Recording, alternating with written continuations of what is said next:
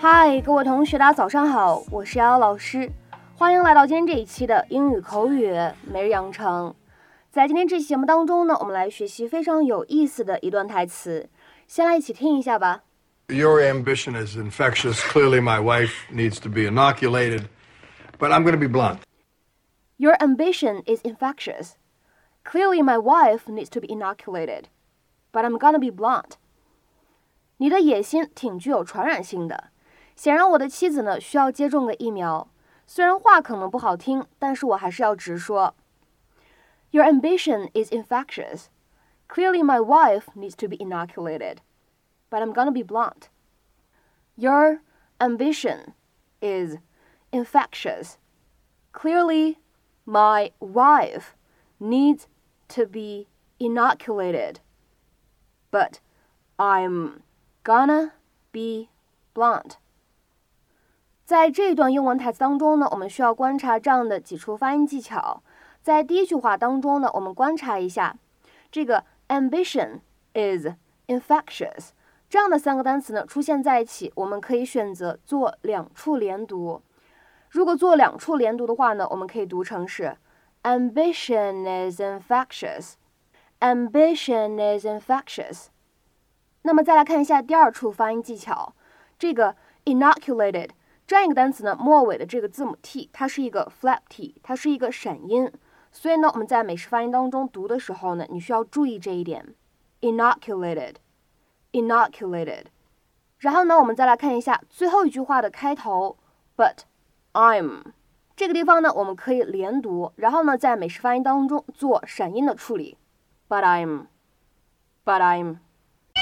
No more lies! You poked the bear, girls! You poked him! In closing, the only real question is after you invest in good doggy, bad doggy, how will we spend all our money? In handbags. No, vacation. I know a home gym. Uh, uh, Guillermo, your ambition is infectious. Clearly, my wife needs to be inoculated.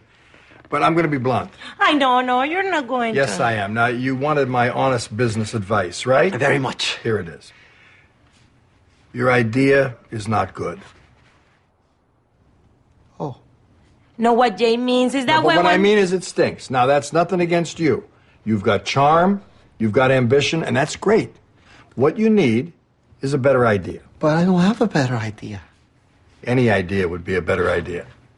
Your honesty is refreshing. Gracias. Ah, you made him cry. He's not crying. You're not crying, are you? No.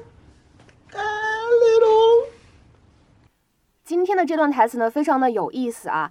那么抛开 infectious 表示传染性的啊这样一个形容词，以及 inoculate 这样一个表示接种疫苗的这样一个动词，抛开这两个词不说啊，我们今天的重点说一下 be blunt 是一个什么样的用法。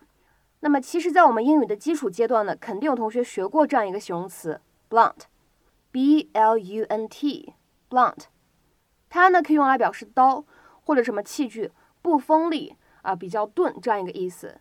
但是呢，在口语当中，什么叫做 be blunt？它呢可以用来指某个人或者某个言论非常的直白，以至于有一些无理，或者我们说以至于根本不考虑别人的感受。Very direct, saying exactly what you think without trying to be polite。好，那下面呢，我们来看两个例子。第一个，She has a reputation for blunt speaking。她以言语犀利而出名，或者说呢，他言语犀利，名声在外。She has a reputation for blunt speaking。那么再比如说，看第二个例子，I'll be blunt. That last piece of work you did was terrible. 话可能不好听，但是我还是要直说，你最近做的这份工作呢，真的是很差劲。I'll be blunt. That last piece of work you did was terrible. 好，那么看完两个例句，下面呢，我们来补充一些相关的表达，都可以有一个类似的使用场景，都是放在你要说一些真实但是却不那么好听的话之前。你可以说 "Let's be blunt." Let's be blunt，或者 To put it bluntly. To put it bluntly.